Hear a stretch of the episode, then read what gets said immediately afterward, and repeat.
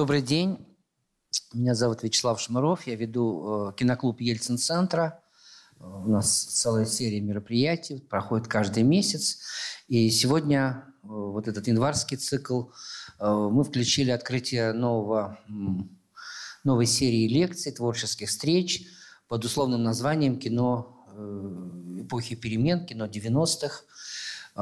Не могли не начать с Балабанова – потому что его картины «Брат» и «Брат 2», фрагменты, с которой вы видели, они стали как бы зримой частью айсберга, а внутри этого айсберга очень много достойных, серьезных картин, и мне кажется, настало время как-то поговорить о том, почему в сегодняшнем нашем обиходе, э, в телевизионном обиходе, в прокатном даже и фестивальном обиходе этих картин очень мало. Есть это и свои а, разные юридические причины, технические причины. Но мне кажется, что ситуация вот этого забвения, которое наступает, она совершенно не способствует тому, что мы э, по-настоящему понимаем это время и по-настоящему, э, к сожалению, не можем оценить вот все то, что было в эти годы создано, при том, что это может быть наиболее пестрый период развития нашего кинематографа, потому что произошла смена как бы формации, экономических формаций, на основании которых возникало кино, ушла государственная система кинопроизводства, кинопроката – это все очень интересно. Я очень рад, что так случилось, что в эти дни в Екатеринбурге Раиса Клементьевна Фомина которая непосредственный участник, свидетель, участник этих событий. Э, Раиса Клементьевна, создатель агентства «Интерсинема», которое возникло в 1992 году. Это было первое агентство, которое ну, уже на, на российском, так сказать, в российской действительности осуществляло дистрибуцию наших фильмов за рубеж. И э, были акции внутри страны, но все-таки основное направление было международное. Раиса Фомина, главный дистрибьютор всех картин Балабанова на Запад. И не только. Там есть разные имена, которых мы сегодня будем касаться, от Илья Климова. Э, это предыдущая эпоха, эпоха перестройки, но тем не менее в эти годы Раиса Клементьевна была референтом первого секретаря Союза кинематографистов Илья Маклимова. Он был очень популярной фигурой в мире. Мы поговорим о том, почему не случился «Мастер Маргарита», который в эти годы мог быть первой э, экранизацией этого романа. Ну и много разных других аспектов, потому что и мы с Рейсой пересекались на разных этапах, в, на, в разных, так сказать, формациях, и много разных имен, которые сегодня могут прозвучать, в том числе и э, в, качестве ответов на ваши вопросы. Раечка, вот ваш микрофон. Пожалуйста, ваши впечатления. Вы уже первый раз в Екатеринбурге. Что вас сюда привело? И вообще расскажите, как вы себя здесь чувствуете. Ну, э, как-то я понимала, что Екатеринбург очень важный город и для страны, для истории. Но поскольку я действительно в основном была зациклена на том, чтобы продвигать российское кино за рубеж, э, то мои бесконечные поездки за границу, там, Канны, Венецию, Берлин, где я сражалась за эти мои любимые картины, э, совершенно не оставляли времени. И вдруг вот э, по такой причине театра я приехала в Петербург, потому что у меня есть несколько подопечных э, актеров и режиссеров. И в данном случае это юный режиссер Антон Музыканский, э, который поставил здесь в театре мускомедии такой э, мюзикл, называется он «Одолжите тенора». И вот я хотела его поддержать и решила приехать в Екатеринбург. Думала, вот приеду, посмотрю там этот спектакль, ну, может быть, погуляю по городу. И вот оказалось, что этот город требует э, намного больше времени. И вот э, моя подруга Лариса Зелеранская, журналист, приехала со мной. И мы с ней уже были на нескольких спектаклях. Мы были на потрясающем балете э, «Дон Кихот». Мы были вчера на фантастическом спектакле «Каледы» в Каледы, Каледа театре. А, это «Маскарад». «Маскарад» вот, который тоже произвел невероятное впечатление. Мы были в ресторанах, мы ездили по местам, на экскурсию по местам, связанным с царской семьей. В общем, мы совершенно этим городом увлечены, потрясены, и, наверное, мы приедем обязательно еще. Вот. И заодно, вот, конечно, хотели посмотреть Ельцин-центр, потому что я много про это слышала, конечно, и это время, в общем, большой период моей жизни. И сегодня у нас будет экскурсия. Так что Екатеринбург оказался вот таким потрясающим совершенно городом. Ну вот он неожиданно совершенно показал и какую-то свою кинематографическую такую значимость. И не только мы можем там вспоминать времена Пырева и Александрова. У нас был цикл «Урал кинематографический», мы много об этом говорили. Но даже и современный период, потому что, конечно же, наверное, время это доказало уже. Главный режиссер 90-х годов это, в кино – это, конечно, Алексей Балабанов. Его феноменальность, она удивительна, потому что иногда разговариваешься с таксистом и ты понимаешь, что он фанат, да, что это, может быть, не... То есть, с одной стороны, фильм «Брат», наверное, знают все в нашей стране, что в 90-е годы было делом почти невозможным, потому что не было проката, и фильм пробился через вот ВХС-кассеты к людям. На видео, да. Вот. Ну, вы здесь больше знаете, я уже не буду говорить за вас. Да, пожалуйста, раньше. Вот. Балабанов – это один из главных режиссеров для моей биографии, потому что вот с его первых фильмов я занимаюсь его фильмами, продвигаю их за рубеж, э, отправляю на фестивали, борюсь за то, чтобы их взяли на фестивале. И я выпускала «Брат» в прокат в России и имела отношение к выпуску его на видео, дружила с Алексеем. Но что удивительно, что с одной стороны это режиссер – очень высокого эм, такого художественного таланта. И чаще всего люди, делающие такое кино, они остаются любимцами очень маленького круга людей.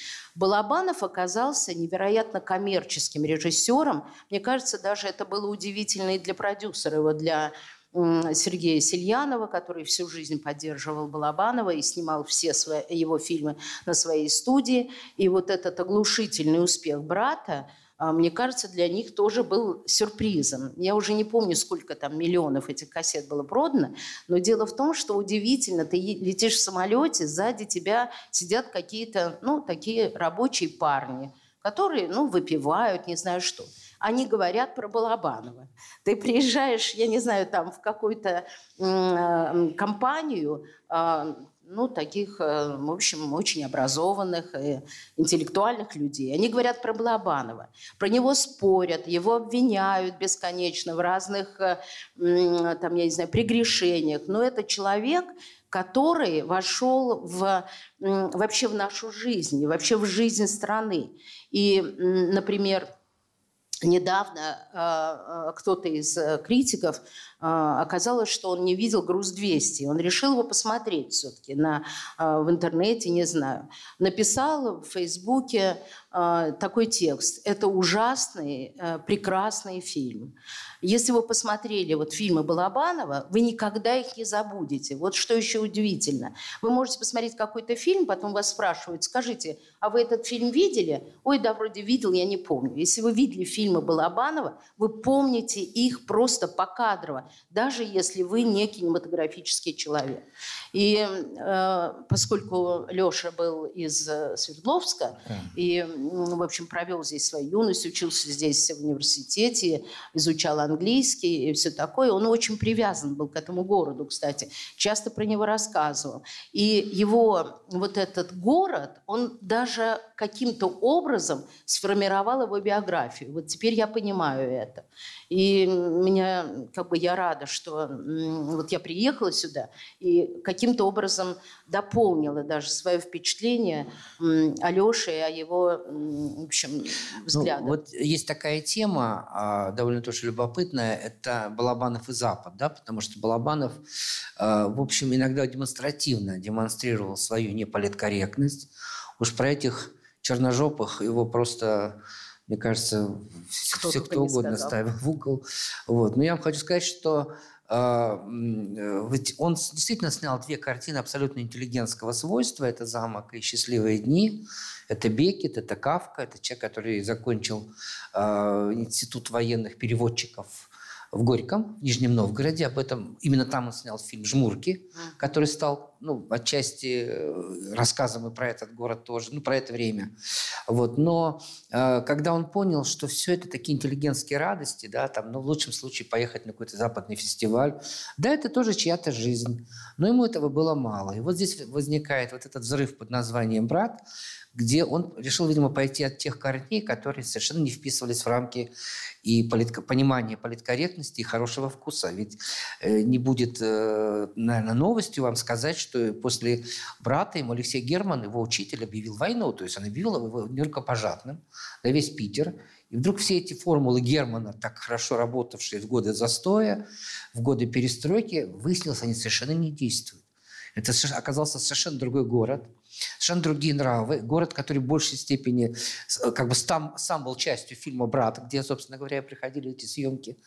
И дальше, может быть, э, э, вот, ну, западные люди же иногда какой-то инфантильностью отличаются. Раз вот сказано об этом, значит, вот такое есть, да? Вот и эта ошибка многих людей, и даже людей образованных и кинематографически грамотных, отождествлять режиссера с его героем. Вот это произошло с Балабановым. Да, Балабанов был радикальных взглядов. Балабанов, э, ну, как бы с течением времени, там, к концу своей жизни, он этот Запад презирал, он его постоянно критиковал. Но все равно Балабанов и его герой-брат – это совершенно разные вещи. Вещи, да, да. Балабанов был очень образованным человеком, очень умным, многое понимающим. Но в своем кино он говорил то, что он видел вокруг. И каким-то образом квинтэссенция вот этой российской жизни в его фильмах схвачена потрясающе. Ну, я думаю, мы сейчас посмотрим фрагмент из фильма «Счастливые дни». Это самая первая картина Балабанова. Снимал он ее уже, э, ну, 91 год, это уже Петербург, но жил еще здесь. И я вот помню, что когда вот мы с моим покойным другом, нашим общим другом Александром Тимофеевским приехали отбирать э, фильмы для одного фестиваля – то мы с Балабановым не познакомились в Питере, но это было объединение Германа, вот его учителя, о котором я уже сказал. Это было объединение первого экспериментального фильма. Это совершенно уникальная история, страница истории нашего кино, потому что вот этот первый выпуск Германа, он был богат э, разными именами. Ну, достаточно сказать, что там главным изгоем в итоге оказался Виталий Манский, потому что они с Германом там не нашли общего языка, повздорили. Вот, и, и в общем, была, Манский ну, все-таки оказался режиссером документального кино, а его игровой фильм «Еврейское счастье» там как-то не очень прозвучал на фоне Бобровой с картиной в Игусе или Евтеевой Ирины «Лошадь скрипкой немножко нервно». Это был такой экспериментальный фильм, почти анимационный. И Балабанов, вот «Счастливые дни», «Улыбка» Попова, «Панцирь» Олимпиева. То есть вот тогда это было очень большой событийный ряд. Это все так не часто бывает, чтобы целая бойма была выпущена новых талантливых людей. Давайте посмотрим фрагмент из фильма э, «Счастье мое». Не счастье Ой, мое. Это фильм «Счастливые, «Счастливые дни». Ну, это да. Уже, видите, сбегает.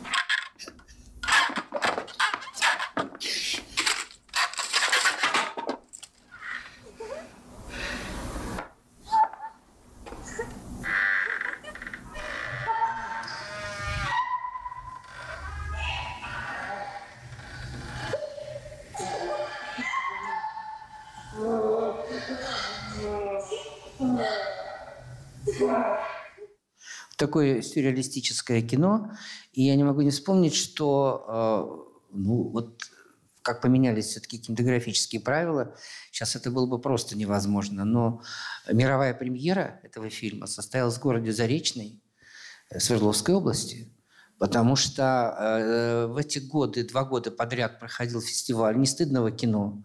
Тогда была, была задача что-то противопоставить, противопоставить девятому валу кооперативной продукции, когда в кино пришли все, кто хотел, и шел колоссальный отмыв денег, это было как бы смена экономических формаций, еще государственные были ресурсы, уже были новые, так сказать, рыночные правила. И э, вот такой фестиваль был организован по инициативе э, разных людей, в частности, э, Андрея Бриля, и сегодня известного в городе предпринимателя. Он его профинансировал. Вот я имел отношение к фестивалю 91 -го года, как раз мы с Тимофеевским для, этой, для этого фестиваля отбирали программу, и в частности вот там возник Балабанов. Я очень хорошо помню, как этот человек в течение всего фестиваля просто не светился. Может быть, потому что он жил в Свердловске, и он наезжал, приезжал, и вообще как-то он был неброский человек-то. Э, так вот, да. И э, вдруг в последний день там не было жюри, там все голосовали вдруг для всех стало полным удивлением, что побеждает Балабанов, при том, что э, в это время там был э, Валерий Тодоровский, там Сергей Ливнев, э, Андрей Хржановский, Хотиненко и так далее, и так далее. Вдруг никому неизвестный Балабанов выходит в первые ряды и, и как-то, в общем, это становится абсолютнейшей сенсацией этого э, мероприятия, это становится событием. А через полгода Алексей едет в картин, с картиной на Каннский кинофестиваль, что сейчас, опять же, было бы невозможно. Потому что вся, э, все э, как бы первая брачная ночь должна быть именно там. Такого быть не может, чтобы вот это была перевернута так сказать, ценностная система. Вот. И это был первый фестиваль, где картина Балабанова была показана э, в международном контексте, замечена и как-то примечена. Да. Э, Рай, вы помните эти события? А, Балабанов, в отличие от других режиссеров, будучи таким как бы признанным, талантливым, бесспорным режиссером, совершенно не избалован этими международными фестивалями. Вот тогда эта картина была показана, по-моему, в особом взгляде. В особом взгляде. Да, в особом да. взгляде. Не в главном конкурсе. Он никогда, на все, несмотря на все мои старания, ну просто невероятную битву, он никогда не был в конкурсе ни в Каннах, ни в Берлине, ни в Венеции главные фестивали, которые практически делают судьбу режиссерам. Это он был в параллельных программах, э, да, он был в Монреале, но это уже хоть и фестиваль класса, все равно он не сравнится с Каннами, Венецией и Берлином, которые реально делают имя. И с одной стороны, его не интересовали эти международные фестивали, и вообще это его ничего не интересовало. С другой стороны, мне кажется, где-то в глубине души ему было обидно. Но иностранцы, вот ценя его как режиссера, понимая его масштаб, все-таки из-за его политической некорректности чувствовали вот эту какую-то подспудную опасность, что ли. Потому что они не знали, что о нем говорить, они не знали, как... Что он выкинет. Да, что он выкинет, что он скажет там в своем интервью. Они чувствовали вот эту чуждость такому политкорректному миру. Кажется, что на фестивалях показывают ну, разное кино. И иногда совершенно дикое или неприемлемое. И все равно есть э, разница между Балабановым и вот остальной всей ну, как бы, э, массой фильмов, которые показывают на кинофестивалях или которые в главных конкурсах, или которые выигрывают призы. И мне даже было обидно за это, и мне иногда как-то казалось, что меня сейчас будут обвинять, что я недостаточно приложила силы, ну, как-то ну, не, не, не задействовала все свои там, э, какие-то контакты но я действительно работала с Балавановым больше, чем с кем бы то ни было. Еще можно сравнить с этим мою работу со Звягинцевым, с которым я оказалась успешной. Но я делала то же самое для Балабанова. Я не смогла пробить вот эту стену какой-то опасности, которую они чувствовали, исходящей от этого, ну, в общем, неприрученного. Ну, у, у него, да, в его природе была альтернативность, да. именно поэтому э, особый взгляд Канского кинофестиваля. Да. Ну, во-первых, была программа для молодежи уже, прежде всего. Ничего постыдного в этом. То есть в любом случае никакого там постыдного нет, ничего нет. быть не могло. Но это тем более.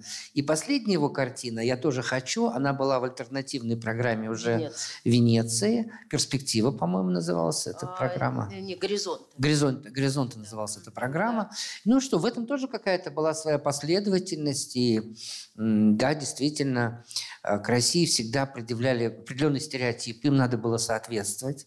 Я вот помню, как мы шли Шlegелю, который был отборщиком Берлинского фестиваля, сдавали картину «Прибытие поезда», где было четыре новеллы, одна из них была Балабанова. Про Балабанова он слушать не хотел. Просто уже для Балабанов был заведомо как бы вот чужой. Хотя Трофим самая сильная. Да, хотя Трофим самая сильная новелла вот этого альманаха, а зато э, последняя новелла Володи Хотиненко с Гариком Сукачевым и, Женей Смолениновой, там, где нового русского Володя Ильина убивают на рельсах. Шлегель просто рыдал, просто плакал, умолял. У него был еще один фестиваль короткого метра. Отдайте мне туда. Вот это Россия. Вот так, чтобы приехать, значит, э, в баньку сходить, выпить водки там с хорошими груздями. Вот это есть Россия. Говорит, нет, Россия вот это тоже. У нас Кавку читают, у нас это... Нет, это, это нам менее интересно. И вот, к сожалению, вот это тоже... Балабанов не вкладывался вот в эти, да. эти представления. Да, Раечка, сейчас мы перейдем к вашим как бы другим э, персонажам, героям. Да, давайте вот сейчас пройдем по фотографиям, и они нам позволят, вам позволят просто более прокомментировать и рассказать. Будьте добры, дайте нам фотосессию. Рассказывайте. Ах, да. Да, это с Лемом Климовым и его братом Германом Климовым. Мы в Лос-Анджелесе. Эта поездка была связана с тем, что в 1988 году Ильям Климов и его брат Герман написали сценарий «Мастер Маргариты». И они хотели э, получить э, какую-то помощь на Западе, а именно э, такую технологическую помощь. Им нужно было обязательно э, придумать, как, э, э, как сделать этих героев сказочных мастера Маргариты. Вот. И мы проехали очень много городов и встречались со Спилбергом и с Лукасом. Это были очень интересные встречи. То есть это были такая... ваши непосредственные собеседники, я да, имею в виду ваши да, делегации? конечно, да? конечно. Вот как раз тут мы в гостях у Лукаса. И это тоже в Америке, это в Лос-Анджелесе снято. Это, ну, я занималась не только продвижением русского кино на Запад, но и западного э, такого высокого качества кино в Россию. Это Вон Карвай, который приехал представлять э, фильм, который купила «Любовное настроение». Ага. Давайте еще раз пройдемся по этой сессии, потому что там мелькнула фотография Шона Коннери, которого да. не стало, к сожалению, в да, прошлом году. Я значит, тоже понимаю, что для вас когда это мы были, Когда мы были в Америке, вот Нью-Йорк, Лос-Анджелес, то в Нью-Йорке нам позвонил а, такой известный американский продюсер Маслянский и сказал, что не можем ли мы встретиться с австралийским режиссером, очень известным, а, Фредом Скепси. А, он хочет снимать в России фильм «Русский дом». И он не может получить на это разрешение, потому что препятствует этому КГБ. И этот роман, в общем, считается таким подозрительным. И Лем выслушал все это. Мы приехали в Москву, он позвонил, не помню, Горбачеву или кому-то, сказал, ну слушайте, ну что вы, ну дайте людям снимать. И вот они приехали снимать этот «Русский дом». Это была очень интересная вообще эпопея, это очень интересный фильм, кстати. Вот. И Шон Коннери играл там главную роль. И когда Шон Коннери приехал в Москву, я его как-то ну, опекала, что ли. И первое, что он меня спросил, а нельзя ли посмотреть Андрей Рублев? Потому что я столько слышал про эту картину Тарковского, негде посмотреть. Да, это же на кинопленке еще. Надо было зал заказывать. Никакой э, интернет здесь не помогал, его не было. в фильмофонде этот фильм. Мы сидели с ним а, в Доме кино, в, по-моему, Белом зале, и смотрели этот фильм, я ему этот фильм переводил. Он был совершенно потрясен ни о чем не мог говорить. Целый день э, мы обсуждали этот фильм, он рассказывал, что он про это думает. И, в общем, это месяц, который они провели в э, Москве и потом еще в Петербурге, просто был незабываемым. Но это был не первый его визит в Россию. Да, Самый да. первый был, когда Колотозов снимал «Красную палатку». Это был 68 год. Шона Коннери у нас не знали, потому что про фильмы Э, про Джеймса Бонда можно было только прочитать в газете «Правда» да. из э, корреспонденции Капралова, который был в это время главный да. официальный кинокритик. А вот Фред Скепсис справа стоит, а вот э, рядом с Еленой Климовым стоит его жена, э, совершенно, э, то есть, э, что я говорю, это жена стоит э, Шона Коннери, художница, вот, Маслянский выглядывает из его плеча. Э, э, вот это э, тоже в Лос-Анджелесе это эм, э, критик, э, э, несколько лет назад скончавшийся, сейчас вспоминаю его имя, который много посвятил времени русскому кино и знал его как никто. А почему все-таки не удалось снять «Мастера и Маргариту»? Мне кажется, что вот когда Лем Климов был избран первым секретарем Союза кинематографистов, я жила в Швеции – а вот мой муж был в командировке, и я ему написала письмо. Написала письмо, в котором я написала, что он совершил большую ошибку, что он себя погубит, что для его творчества это вообще смерть, и не надо ему было на это соглашаться. Он мне ответил, что история дала такой шанс, что он надеется, что он улучшит жизнь своих коллег и что он не мог от этого отказаться. А я должна бросить уже эту Швецию дурацкую, приехать в Москву и помогать ему в работе. Что я ну, я ее не бросила. Но... А вы не были даже знакомы? Мы Это были знакомы, вас... да. Мы были вы знакомы. уже как знакомому писали да, письмо? Да, да, ну, конечно, я не отважилась бы никогда. Вот. И, и мне кажется, частично я оказалась права. Потому что Климов совершенно, при том, что он был очень сильный человек, а, волевой человек, реально хотел изменить вот как-то эту жизнь, и он очень многого добился и для своих товарищей, и для кинематографа. Но через какое-то время он понял, как он сказал, что я не могу больше сидеть здесь, в этом кабинете, и глотать это мыло. У меня нет больше никаких сил. Потому что он прежде всего был, конечно, режиссер, творец и совсем не, ну, как бы политический деятель, при том, что он реально имел свои взгляды, очень серьезные, защищал их. И он, это редчайший случай, можно, наверное, сравнить только с Ельцином, если это можно сравнивать, он решил уйти. Его не отпускали и говорили, что ну как это так, ты нас бросаешь. Но это был 89-й, наверное, год уже, да. А, и он а, придумал, что он возьмет себе временно какого-то заместителя. И вот тогда уговорили Андрея Смирнова прийти и возглавить, и он не собирался возвращаться. Но вот мое наблюдение такое, что он потерял столько сил, энергии, вообще этой жизни в этом союзе, что у него уже не хватило сил дальше – как бы вернуться вот в то русло, в котором он находился до этого. Плюс очень трудно было получить финансирование. И если другие его коллеги, воспользовавшись своим положением, своими связями, получали деньги, эм, делали фильмы, и многие его коллеги, даже достойные режиссеры, он каким-то образом не мог просить, не знаю, ходить с протянутой рукой. А помощи или финансирования ему никто не предложил. И потом он прожил, в общем, уйдя из Союза 15 лет. И это, на мой взгляд, это единственный человек, вот, я не знаю, которых я знаю в своей жизни, такого масштаба, такого таланта, такого дарования, столько сделавший вообще, и не только для кинематографистов, но даже для страны, я уже не говорю о фильмах, которые он снял, он остался вообще ни с чем. Он не взял себе ничего, никаких квартир, никаких денег, никак, вообще ничего. Он остался вот с пенсией и так прожил 15 лет. И, наверное, не знаю, он не говорил об этом никогда, но я думаю, что какая-то горечь и, может быть, я не знаю, он переосмыслил вообще свои поступки. Но каким-то образом он сгорел. Просто сгорел, э, потому что для творчества, для...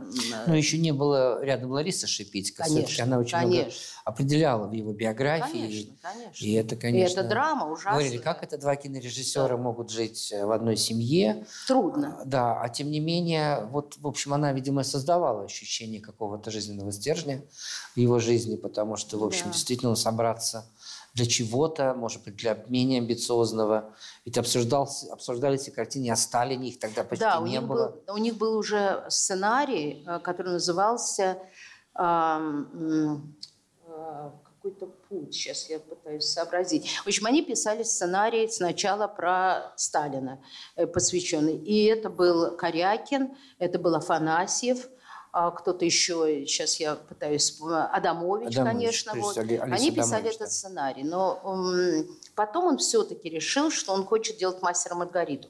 И когда мы приехали в Америку разговаривать со всеми про эти спецэффекты, uh, то он все равно думал про сценарий о Сталине.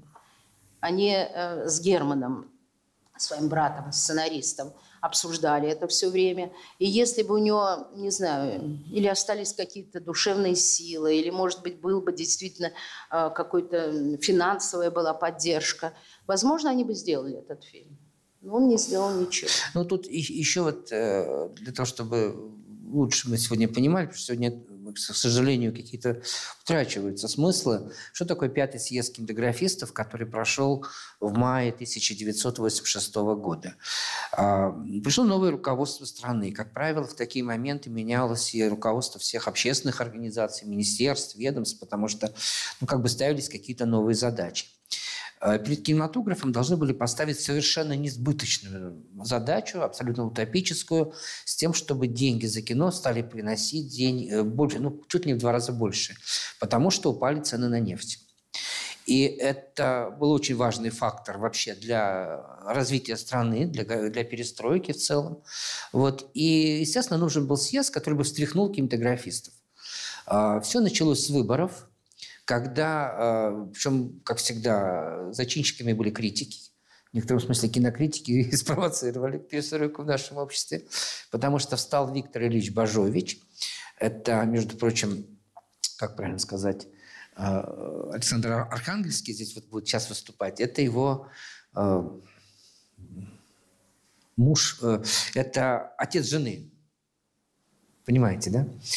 Как, ну, то есть уже... это зять. Это его зять, да, да, да, да, да. А он тесть. Да, он тесть. Встал, э, встал э, Виктор Ильич Бажович, сказал, ну, если у нас выборы, давайте, ну, хотя бы на, на одного человека больше в список дадим. Не, не, не как это было в Советском Союзе, пять мест, вот мы потому что собиралась партийная ячейка, предлагали вот пять человек, и мы за них проголосуем. И здесь начался вот этот самый камнепад, который прежде всего ударил по Сергею Федоровичу Бондарчуку, потому что потом у критиков эту инициативу подхватили режиссеры.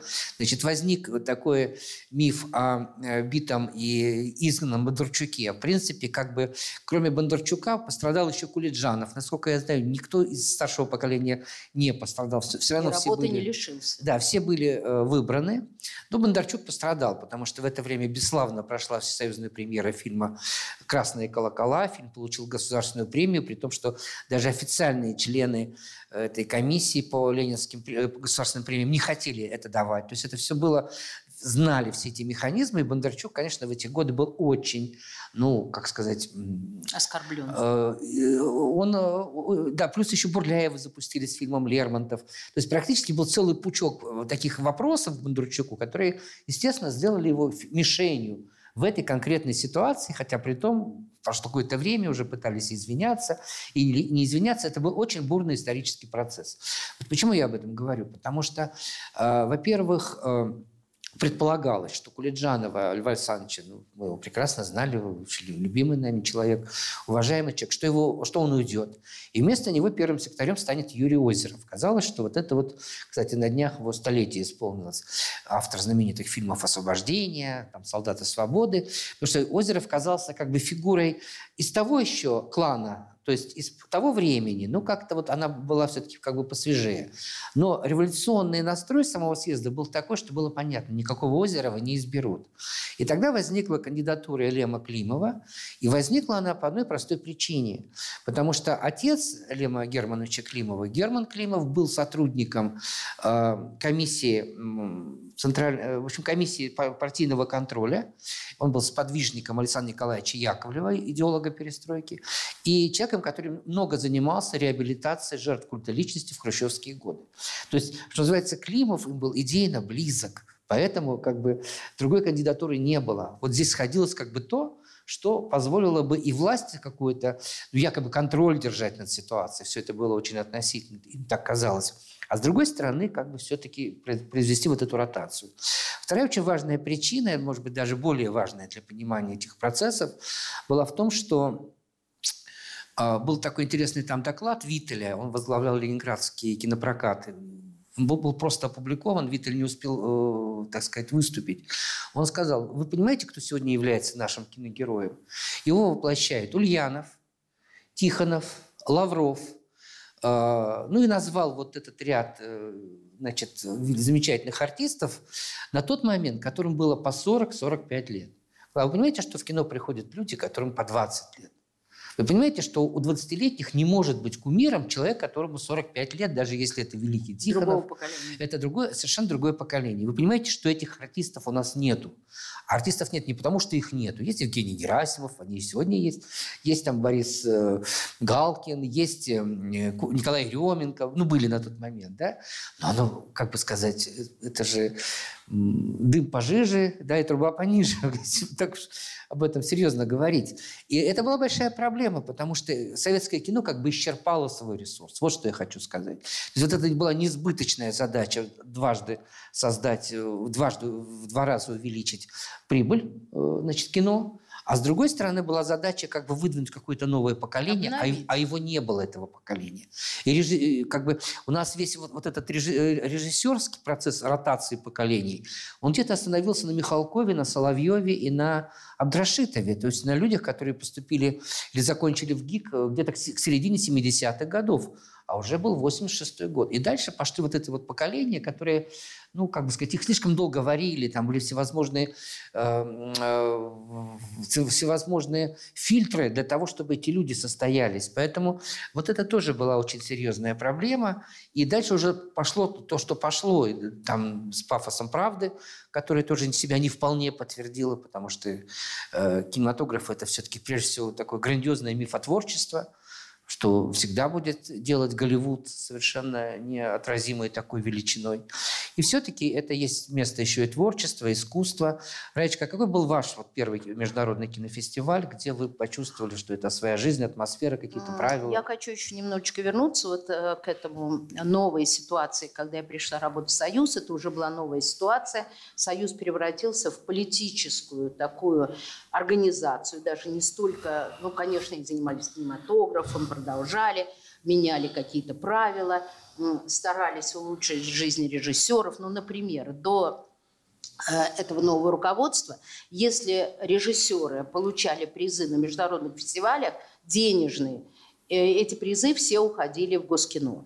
Режиссер не имел права ни на какие деньги. Климов и его команда, они, значит, потребовали, чтобы режиссерам и вообще творческим людям, которые получают денежные призы, эти денежные призы оставляли. Но это как бы вот касалось кинематографа. И много всяких было сделано э, вещей. Но Союз кинематографистов принимал невероятное участие во всей политической жизни. Я уже не говорю, сколько м, Борис Николаевич Ельцин провел там в Доме кино. встреч да, в Доме да. кино. Но, например, вот м, была ужасная история, э, когда матери солдат пострадавших или ну, униженных там, пытались достучаться до Министерства обороны и добиться, чтобы у них приняли жалобы и письма. Их не подпускали близко. И тогда Климов договорился о том, чтобы Язов приехал в Дом кино и выступил перед общественностью. Значит, удалось это сделать. И перед тем, как пришел Язов, там этот весь дом кино обыскали, нет для чего, провели вертушку на сцену. А мы с Ильемом Климовым были на каком-то там, на какой-то встрече, то ли в Госкино, то ли где, и пробирались назад. И весь дом кино был оцеплен. А Лем ездил на маленьком, с водителем на маленьком каком-то «Жигуленке». И когда мы пытались через эту цепь прорваться, то милиционер ему сказал, да здесь встреча министра обороны, куда вы лезете? Он говорит, ну встреча вообще-то со, со мной. мной. На что милиционер сказал, почему вы ездите на такой ужасной машине? Я не верю. Значит, то ли он ему показал, не помню, удостоверение или что. Мы прорвались. И вот это была феноменальная встреча, незабываемая, где впереди сидела ну, человек, не знаю, 30 помощников этого министра с какими-то блокнотами, что-то записывали, а сзади был забит весь зал – Э, сидели эти мамы несчастные, значит, ну, журналисты. Язов вышел на сцену, и Илем сидел на сцене, и Язов стал рассказывать, карта была повешена э, России, он стал рассказывать, вот здесь подлодки, опасность, мы окружены врагами, ну что-то такое, в общем, такое нес. И когда спросили, а, ну давайте вопросы задавайте министру, кто-то из зала крикнул, а вы смотрели маленькую Веру? На что Элем с ужасом говорит, ну, ну зачем же такие острые вопросы? И вдруг Язов говорит, да не бойся, не порежемся. И так это разрядило эту обстановку, и после этого он вынужден был принять все эти жалобы, и как-то дело сдвинулось вот с места. Мертвой точки. Да, вот это, мне кажется, очень важная какая-то такая, такая деталь про этот э, союз кинематографистов и чем он был, и мы уже знаем, чем он стал.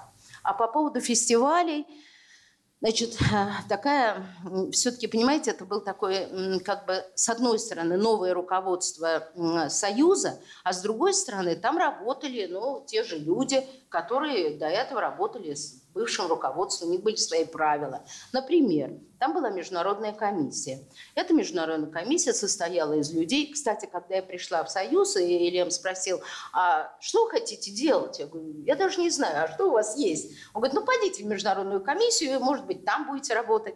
Я захожу, там сидит такая очень красивая, элегантная женщина, которая говорит, а вы член партии? Я говорю, нет. Как это так? Вы собираетесь у нас работать? Я говорю, ну, вы знаете, а почему вы не член партии? Я говорю, наверное, недостойно. Ну, значит, вы недостойно работать в нашей комиссии, сказала она. Значит, все приглашения на фестивале проходили только с как бы ведомо этой комиссии. Они получали эти приглашения, они решали. Иногда они говорили так, этот режиссер поехать не может, но поедет вот наш коллега там, Сидоров, который в нашей международной комиссии работает. И первый фестиваль, э, на который меня пригласили, потому что э, туда мы отправили фильм «Маленькая Вера». Это был, по-моему, да, 88 88 год. Вот. И директор фестиваля звонит и говорит, поскольку я отправляла и показывала этому картину, он говорит, «А, ты оформляешь документы? Я говорю, а какие документы? Ну как же, я же прислал приглашение. Никакого приглашения мне не было. Значит, он переслал там новое приглашение, и мы поехали с Васей Пичелом, с Машей Кмелик, Наташей Негодой э, на фестиваль в Монреаль, а, а Андрей Смирнов был членом этого жюри. Но это, конечно, произвело на нас неизгладимое впечатление. Маленькая Вера получила приз, а, Наташу Негоду носили на руках, Вася стал, э, Пичел, героем просто журналов, э, как и Наташа. И это вот была первая картина, а, такая русская, которую ну, как бы прорвала просто вот все преграды. Ее купил американский прокатчик. Вот с нее началась вот для меня такая вот как бы успех нового русского кино. Негода здесь была до пандемии, тут последняя встреча, которую я здесь успел провести. Э, мы как раз показывали маленькую Веру, и, конечно, очень сложно вот жить после такого успеха, потому да. что она остается прекрасной актрисой, замечательной женщиной. Но, тем не менее, действительно, это был такой феноменальный тогда выплеск. А вот э, вы, наверное, можете прокомментировать и то, как фильм «Покаяние» прошел в Каннах и Климов был членом жюри. Что там происходило? А дело в том, что я тогда еще не работала в Союзе и не была знакома с Леоном Климовым. Ага. Это же было раньше. А, понятно. До это было пораньше. Всего. Да, это было раньше. Нет, просто я не просто знаю, что Климов был членом да. жюри. Это, значит, и, конечно, было очень важно, чтобы картина «Покаяние» Э, да, чтобы картина «Покаяние» получила приз Каннского фестиваля, потому что это означало, что это наш ориентир нашей внутренней жизни. Э, он как бы верный, потому что это еще и искусство, которое могут оценить. Ну, картина, конечно, была, была слишком перегружена в художественном отношении. Мы все-таки сегодня все это видим про нее, хотя она, конечно, была совершенно феноменальной, как ее в те годы могли снимать, еще при, собственно говоря, при Андропове, при Черненко. Вот. И когда картина там оказалась, то председателем жюри был Ив Монтан, большой друг Советского Союза в какие-то годы. И Климову была проведена целая интрига, потому что он... Так там была вторая русская картина, что самое страшное. Это была картина Михалкова, да, да. очень черная, которая очень понравилась жюри и которые вообще могли дать да. приз. То есть могло получиться так, что очень черные получили бы приз фестиваля, пока я ничего не получил. И можете представить лицо нашей перестройки после да. того, как вот эта цыганщина с медведями и с водкой, и с икрой вдруг, э, хотя там с великим Марчеллом настроение Западу интересно, а э, наши вот внутренние боли, про, ну, вещи, связанные с культом Сталина, вроде как неинтересны. И вот там я думаю, целая... что Климов умел убедить э, своих собеседников или противников в своей правоте, и если он э, боролся за что-то, то он боролся до конца. Но и ведь... Михалков ему не простил это. Э, я думаю, что один из первых, первых кирпичиков вот этого истребления Михалковым уже практически всех других кинематографистов, то, что, ну, по крайней мере, своего поколения, оно началось именно тогда, потому что, конечно, это сложный был такой момент, и надо было с этим либо смириться, либо как-то жить дальше. Там и Кончаловский был в конкурсе. Mm. Так получилось, что приз за лучшую мужскую роль получил Марчелло Мастрояни как раз из фильма «Очи черные», а из фильма Кончаловского э, там Какой? второстепенные люди, пришлые люди, там какой сложный перевод, это еще была его голливудская картина, вот там актриса получила. Так что, ну, давайте сейчас посмотрим фрагмент из фильма «Прорва», потому что мы, видите, можем сейчас утонуть в перестройке, а да. все-таки наша тема кино 90-х и те забытые, мне кажется, шедевры или недооцененные фильмы, о которых хочется поговорить. О, атрапфак! Э, э. Это кто? Марсельеза, товарищ адъютант. Что, вы покрасили Марсельезу? Так точно. А! Оставь! Э.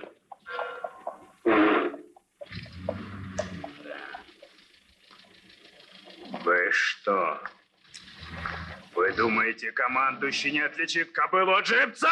На этот случай у нас вызван бутафор из Большого театра. Ну, Это наш второй экземпляр. Первый находится в данный момент на лошади.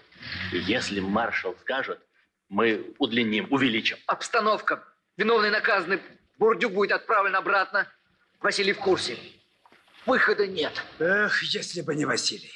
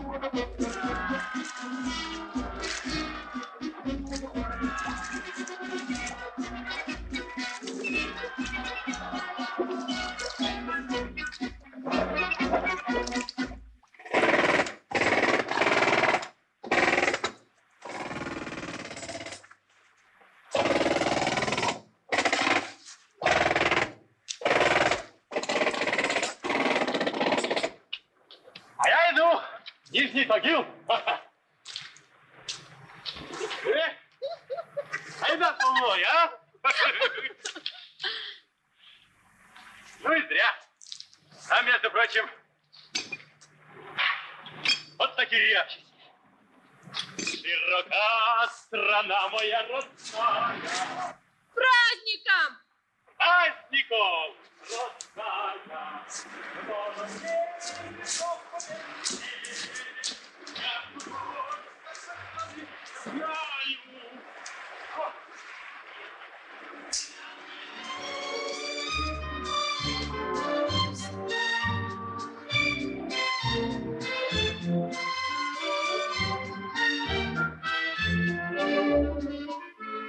просто я, когда смотрел фрагменты, подбирал фрагменты, просто невозможно было оторваться от этого фильма. Это такая фантасмагория э, на тему вот сталинских лет, снятая Иваном Дыховичным, сыном своего отца, во-первых, известным эстрадным и театральным драматургом Владимиром Дыховичным. И э, картина с вот такой большим фото- фантасмагорическим заделом. Вот видите героя, который исчезает, заходит в Москва-реку, а где-то обнаруживается на, на Урале. Уральская тема здесь, кстати говоря, тоже не случайно. Автором сценария была Надежда Кожушанная, свердловчанка. До этого у нее был другой знаменитый фильм «Зеркало для героя», который сделал Владимир Хотиненко. И она первой ввела вот этот принцип дня сурка, то, что в голливудском кинематографе возникло значительно позже. Она, конечно, была совершенно гениальный драматург, э, как и многие люди, которые, вот, к сожалению, растворились в этом времени, потому что у Нади были свои проблемы. Она была очень пьющим человеком, к сожалению. В общем, это как-то завершил ее жизнь. Но вот э, Раисе Клементьевне пришлось много работать и с этой картиной, и с Иваном Дыховичным.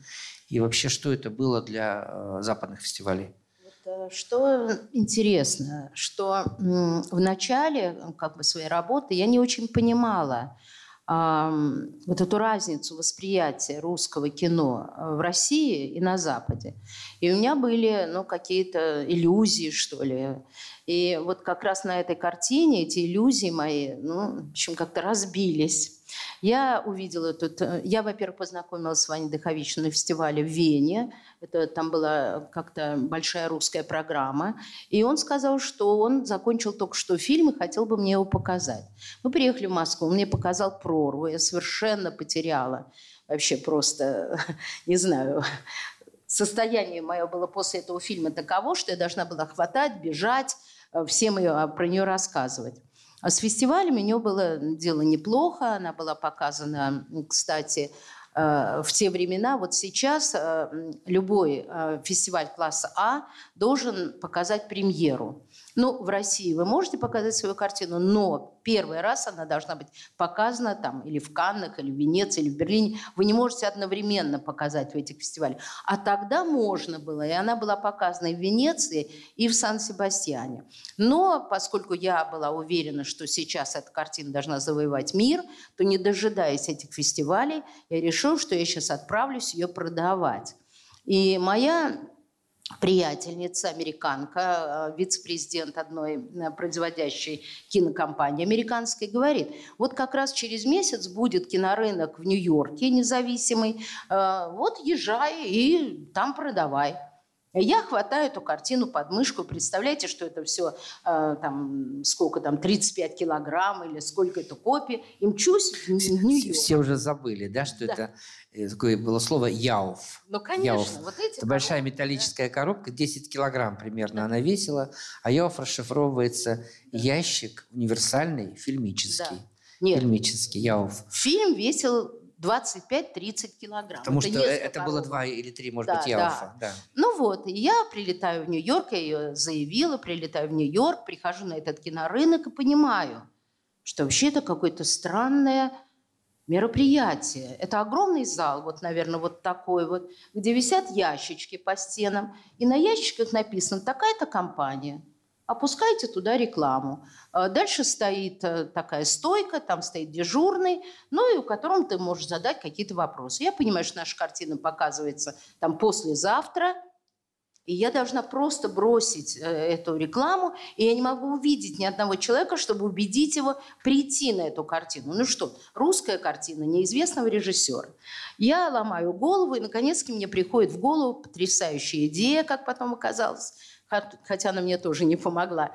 Я позвонила Милошу Форману, которого я хорошо знала, и сказала, Милош, ты должен прийти поддержать тут гениального режиссера, иначе я не справлюсь. Он сказал, ну хорошо. Я возвращаюсь в этот зал и громко, так, там стоят какие-то люди, говорю, так, мне, не знаю, хватит ли мест, завтра Милош Форман приходит со своими друзьями. Я вижу такая тишина в этом зале, и когда я пришла на завтра на этот фильм, там было человек сто, набились в этот зал, вошел Милош Форман с какими-то людьми, сел, и я думаю, ну все, значит, удача у меня в кармане. Когда фильм закончился, вышел Милош Форман и говорит, ну, знаешь, Рай, я как-то не очень понял. Я говорю, как? Он говорит, ну, так, ну, наверное, это интересный фильм, но я не очень понял. И ушел. Выходят разные люди, спасибо, никто не подходит и не говорит, сейчас немедленно куплю вашу картину. Вышел какой-то один человек и говорит, я президент такой-то компании, какая-то маленькая, но я могу купить ее за 10 тысяч долларов, пожалуйста. Я говорю, что, сошли с ума, какие 10 тысяч долларов?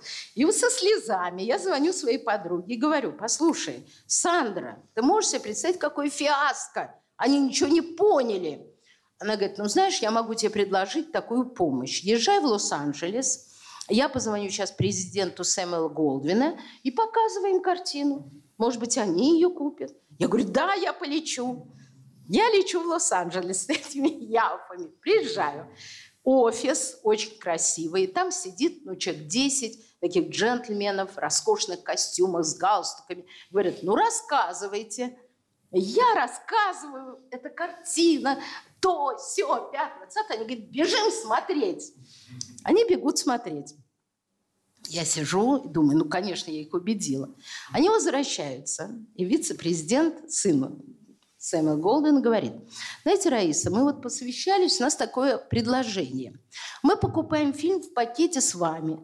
Вы выходите в зал, рассказываете, а потом можно не смотреть.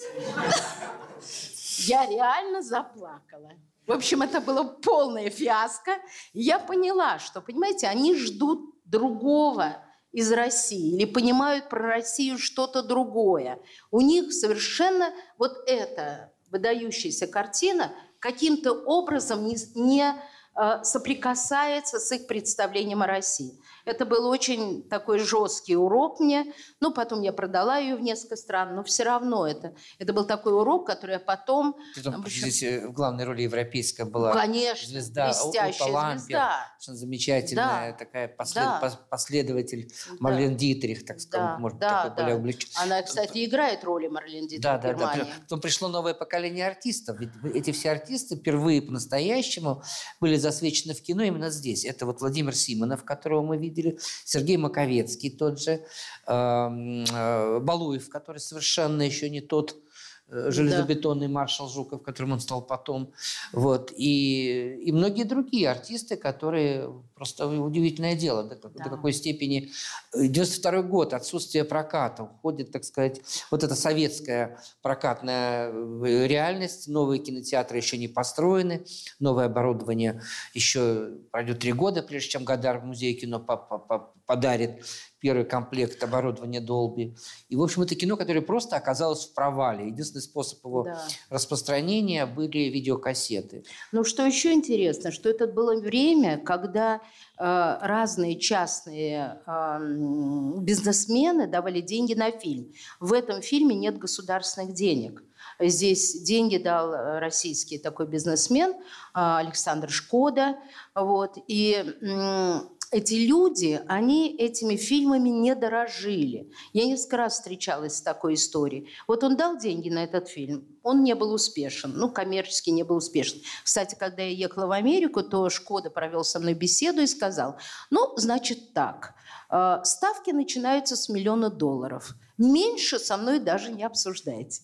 Когда он понял, что никаких ставок нету, что это все, и я пыталась ему сказать, что ваши потомки будут о вас вспоминать, потому что этот фильм как медаль у вас на груди будет, и вы будете им гордиться. Он посмотрел на меня как на сумасшедшую или наглую. Вот. И они совершенно этим ничего потом не делали для этого фильма. И, по-моему, за 5 тысяч долларов он его продал российскому телевидению навсегда. Не вижу, чтобы российское телевидение особенно его показывало. Ну, вот для этого действительно сейчас нужна программа по реанимации этих картин, потому что здесь выдающаяся операторская работа Вадима Ивановича Юсова, опять же, того же оператора, который снимал Андрея Рублева, ну, многое другое. Тем более, это не одна картина, а, по крайней мере, десяток таких фильмов можно назвать. А во, вза- во взаимоотношениях с Западом, что вот мы сегодня подробно так обсуждаем, это тоже очень интересно, потому что феномен Сакурова, это имя мы сегодня еще ни разу не назвали, это, это феномен вот этого э, школы Тарковского. Явление Звягинцева с фильмом «Возвращение» – это феномен Тарковского. И Тарковский в некотором смысле это вот тот, эм, та, та модель, по которой Запад еще готов воспринимать и как-то с нами сотрудничать. Поэтому, когда Андрей Звягинцев снял картину «Елена», и она вдруг вошла в активный обиход, а потом уж «Левиафан» и «Нелюбовь», я его искренне поздравил, потому что, в общем, я говорю, вы понимаете, что вы, вы переломили величайший стереотип, который был в отношении нашего Да. кинематографа. Любое кино европейского уровня в Европе не проходит, потому что у них это все есть. А вот э, там водка, селедка, балалайка, медведь или там сталинские репрессии, но опять же в каком-то более таком варианте натуралистического даже свойства, как, скажем, у Коневского в эти годы Да. в картине а, «Замри, умри, воскресни». Но вот Балабанов, если еще несколько слов о нем сказать, при том, что он не был а, вот избалован такими крупными фестивалями, продажи у нас, кстати, были очень хорошие. И я продала его в разные страны, но в основном его фильмы шли по телевидению. И главный прорыв, ну, по крайней мере, в моей э, такой биографии, случился а, со Звягинцевым. Это первый режиссер, а, фильм которого, первый фильм которого был продан в 66 стран. Он стоил всего лишь 420 тысяч долларов, потому что это никому неизвестный человек, а, в которого поверил эм, глава РЕН-ТВ.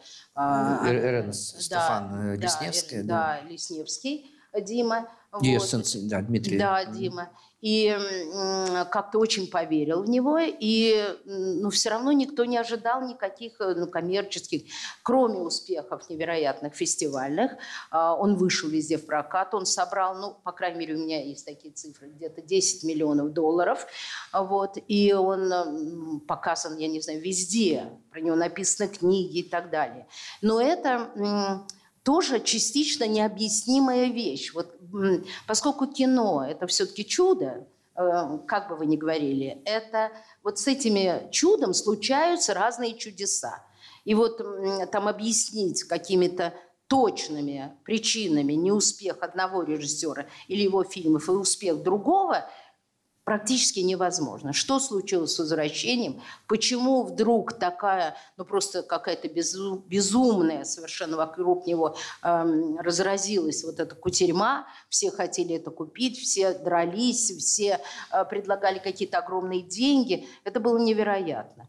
И мне, конечно, жаль, что там другие режиссеры, и очень талантливые, вот они не сумели прорваться. Попасть вот в эту Да, струю, да? да. Ну, такой же успех был у Тарковского с картины «Иваново детство». То есть это наша первая награда «Золотой э, лев Святого Марка». Это э, фильм «Иваново детство», 62 год. То же самое «Страна Советов» из всех, э, так сказать, желаний э, продавливала картину Сергея Герасимова «Люди и звери». Она там была, то есть такая была, в общем, достигнута паритетность, мы вас покажем, но уж дальше не обессудьте. Вот, поэтому победа дебютанта Тарковского, через много лет победа дебютанта Звягинцева, тот же самый успех, та же самая награда, которую потом уже через много лет получил только Сакуров за фильм э, «Фауст». Вот. И, конечно, это Но еще Звягинцев получил два «Золотых льва». Это вообще единственный случай в истории Венецианского фестиваля. Он получил э, За лучший «Золотого льва» фильм. за лучший фильм и «Золотого льва» за лучший дебют. И э, руководство фестиваля даже немножечко как-то волновалось, и они пытались убедить второе жюри, это э, директора фестивалей крупных, чтобы они не давали этому фильму второго «Золотого льва». А э, фестиваль даст э, приз мальчику за лучшего молодого актера. Но жюри э, вот этого вот «Золотого льва» за дебют оказалось таким упорным. Они стояли насмерть, их было пять человек, и они говорили или так, или мы вообще никому не дадим. И когда он получил два «Золотых льва», а вот этот второй «Золотой лев» – это 100 тысяч евро приз, то это было вообще каким-то фурором. И я такого больше никогда не видела. Вот как-то сошлись все звезды на этом, на этом фильме. Ну да, Звягинцев стал... э, Причем человек, который 10 лет до этого снимался в массовках. Он есть Шерли Мырли, между прочим. Да, но в основном он не- театральный актер. Театральный артист, он Да. закончил ГИТИС, он, кстати, вот В Новосибирске. сам из был, да. Новосибирска, да, да, это, конечно, совершенно феноменально. И Здесь, конечно, есть и вот эта удача, безусловно. Абсолютно. И талант и удача, потому что талантов у нас много, удачи у нас меньше. Да. Вот это очень сложная материя. И вот в этой связи, конечно, мы сейчас не можем не упомянуть и не вспомнить э, Тимура Бекмамбетова, который дает пример совершенно другого успешного э, российского режиссера. И тоже вспомним, что его первая картина «Пешаварский вальс» с- по афганским событиям э, вот этой еще советской афганской войны э, была снята именно в 90-е годы э, Бекмамбетовым вместе с Геннадием Каюмовым, который получил, э, который еще сыграл там главную роль. Тоже очень плохое будет качество, я заранее извиняюсь, но это то кино, которое сегодня вот выпало, с этого мы начали, выпало, выпало из нашего обихода. Пожалуйста, дайте фрагмент из фильма «Пешаварский вальс». Это история, как из, наш, из афганского плена вырываются советские военные.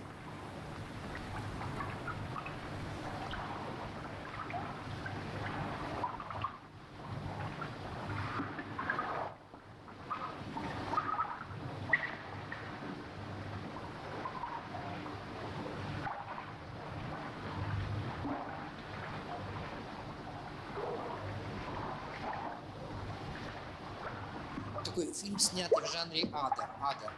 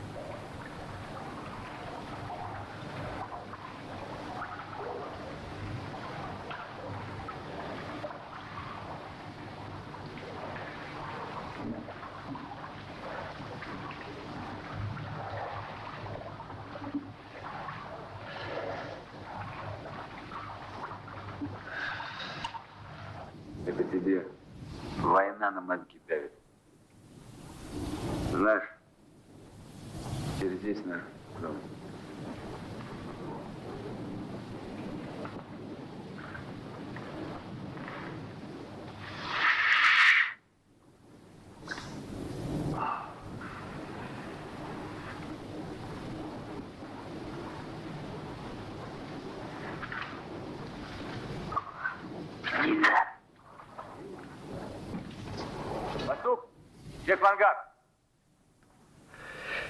О, можешь. Хапаешь вовсю. Сейчас.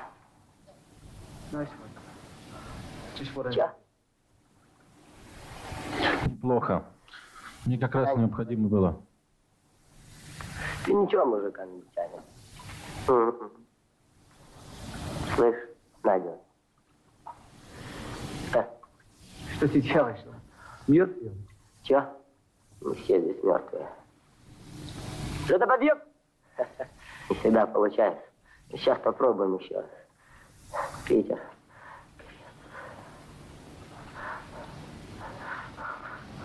Вот, а ты говоришь, мертвые. Я так много хотел ему сказать, но он не слышал.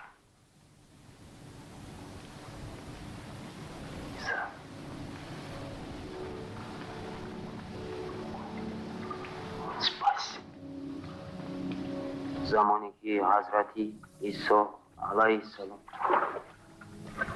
कोई नहीं लगा Mahmudovan, İsa Minimaya, Аллах дай ему силы и дай свободу всем пленникам. Дай возможность им увидеть родину свою, дом свой. Отврати голову мою от смерти. Не заставляй меня убивать более. Вот какие вы помните явления Бекмамбетова? Ну, это были такие скромные два человека, Каюмов и Бекмамбетов, которые сделали вот этот замечательный фильм. И это был 93-94 год, когда, ну, понимаете, особенно надеяться на какой-то огромный успех на Западе или продажи, тогда вообще даже не приходилось. Но, тем не менее, фестивали эту картину брали и показывали. Но вот чтобы вот так вот показали картину, как э, «Возвращение Звягинцева», и на тебя кинулись люди, мы, мы покупаем за любые деньги. Ну, вообще ничего подобного не было. Но так вот я работаю, работаю с этой картиной. Ну, я видела, может быть, два раза этого Каюмова и Бекмамбетова. И эти фильмы, которые у меня стояли, вот эти Яуфы, целая комната была закрыта, я пыталась их все равно как-то ну, пропагандировать, скажем так. И м, э, случайно я встретила Настю Вертинскую, э, которая шла такая очень грустная. Я ее спросила, в чем дело. Она говорит, вот у меня есть фонд помощи актерам, и совершенно нет денег там. Вот я пытаюсь как-то зарабатывать. Я говорю, ну, давай что-нибудь придумаем. И я придумала. Я через газету, эм, э, такая Moscow Times была газета, которую издавали голландцы на английском языке.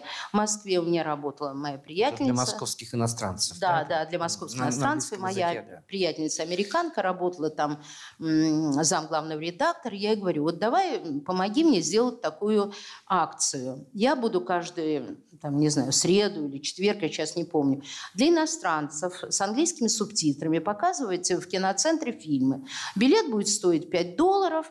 Вот. Ну, вот мы расскажем, мы постараемся пригласить э, авторов э, этих фильмов. И это оказалось очень успешно. И люди стали, жены в основном этих э, работающих в России иностранцев, стали приходить и требовать все новые и новые фильмы. И реклама шла в этой газете. Было написано, такого-то числа будет показан фильм «Пешаварский вальс». А часть средств вы отдавали в фонд Вертин? все средства я отдавала, конечно.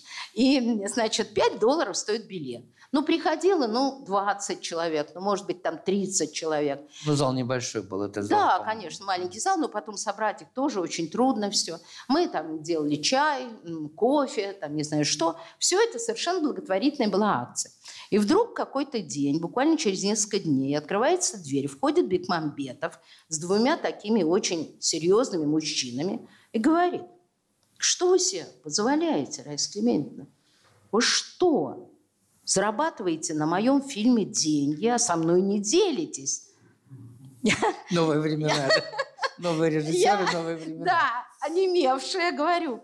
«А, Подождите, дело в том, что мы ничего не зарабатываем. Вот мы продали 30 билетов по 5 долларов. Это 150 долларов. И я их отдала Насте Вертинской в фонд кино. Он онемел еще больше, чем я. Так посмотрел и сказал, вы что, сумасшедшая? Я говорю, нет, ну просто я так рекламирую эти фильмы, которые у меня здесь стоят, я их продвигаю, они, может, кому-то расскажут. Он сказал, все ясно, пошли. Значит, я его не видела много лет. Встречаю его в Каннах. Ну, не знаю, там без фильма, конечно, он уже такой очень важный, очень такой успешный невероятно востребованный человек в Голливуде, все. Он видит меня и говорит, ой, здрасте, ну что, вы продолжаете свою безумную благотворительную деятельность? Я говорю, нет, ну сейчас я уже зарабатываю деньги. На чем? Я говорю, ну как, я продаю русские фильмы за рубеж. А что, покупают? Да, покупают. Так что вот такая вот история была с этим. А вот какой все-таки вот русский фильм вашей истории был самый успешный? Ну, с коммерческой точки зрения. Ну, конечно, Звягинцев. Возвращение, Звягинцев, Возвращение и знания, Да, да, да. это, конечно, самый успешный Да. фильм. Причем э, с возвращением, что интересно, вот они не очень, ну, брали фильмы, ну, чтобы вот какой-то был огромный энтузиазм, ну, кроме «Маленькой Веры», где был огромный энтузиазм, ну, или как-то прям носились с этим. Но с «Возвращением», которое, когда я его посмотрела, еще не совсем законченный у Лесневского, и спросила, что он хочет с этой картиной, он сказал, ну как, что я хочу? Я же хочу конкурс 60-го Венецианского фестиваля. Я говорю, нет, этого, конечно, не будет, зря вы вообще себя накручиваете, но есть другие хорошие фестивали. Он сказал, другие мы не хотим. Я говорю, ну, может, я тогда не буду этой картиной заниматься. Нет, давайте попробуем. И вот это единственный случай, вот все вокруг Звягинцева, это вообще все чудо. А, Когда я взяла этот практически фильм на, на кассете, ВХС, потому что ничего тогда не было, они еще его не закончили, и сразу отправила на три фестиваля. В Венецию, в конкурсы, в неделю критики, а, в Монреаль и в Лакарно.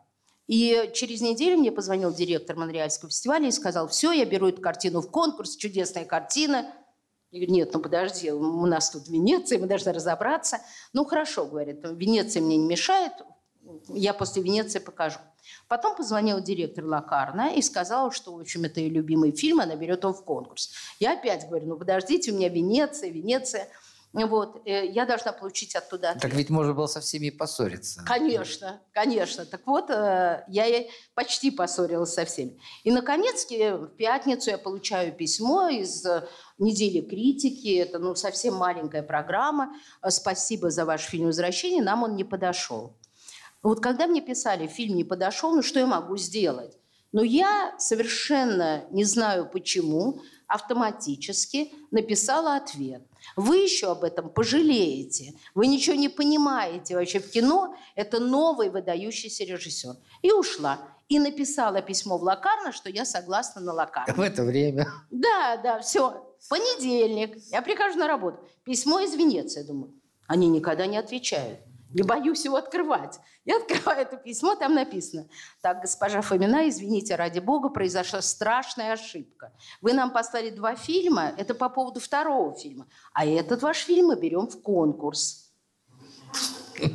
Значит, я думаю, боже мой, что делать с Лакарно? Я пишу в Лакарно, извините, я должна забрать свое слово назад, потому что э, фильм пригласили в Венецию. Она мне пишет, это директриса такая, Беньярди, известная вообще писательница, она пишет, вы делаете страшную ошибку, вы загубите эту картину, у меня она вообще будет как бриллиант, в Венеции она потеряется, и вообще вы дали слово, как вы смеете. Она звонит Андрею Плахову и говорит, Андрей был у них советник, немедленно действуй на нее, что хочешь, чтобы фильм был у нас. Андрей звонит мне и говорит, некрасиво ты поступила. Ты понимаешь, твоя репутация под вопросом. Я сказала, плевала я на свою репутацию. Фильм будет в конкурсе Венеции. И вот с этого началась вот эта просто какая-то безумная истерия вокруг этого фильма. Ну вот да, вот иногда не очень даже понятно здесь, а вот этот фильм, Нет, почему, почему такой отрыв. Мы сегодня, когда у нас был чай, вот чаепитие перед этой встречей, говорили о том, вот судьба Кончаловского, например, да, ведь они с Тарковским ноздря в ноздрю вместе сделали несколько сценариев, и Иванова, и Иванова детство, и «Каток и скрипка», да, на Рублеве они разошлись, но то же самое. И как осознать Кончаловскому значимость того человека, который был рядом, а, при этом не э, при всех его достоинствах и, так сказать, всех тех наградах, которые есть у Кончаловского, там несомненных э, серьезнейших картинах, как та же история Оси Клячиной и так далее. Но почему он даже не в пол роста? Почему даже, может быть, не в четверть роста? Почему вот это происходит?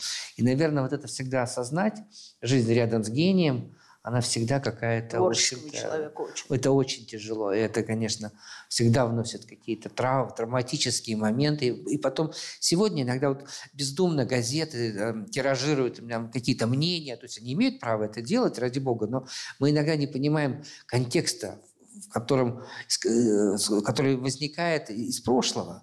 Того, у того же Кончаловского, да, когда он начинает говорить, а Оскар нам не нужен.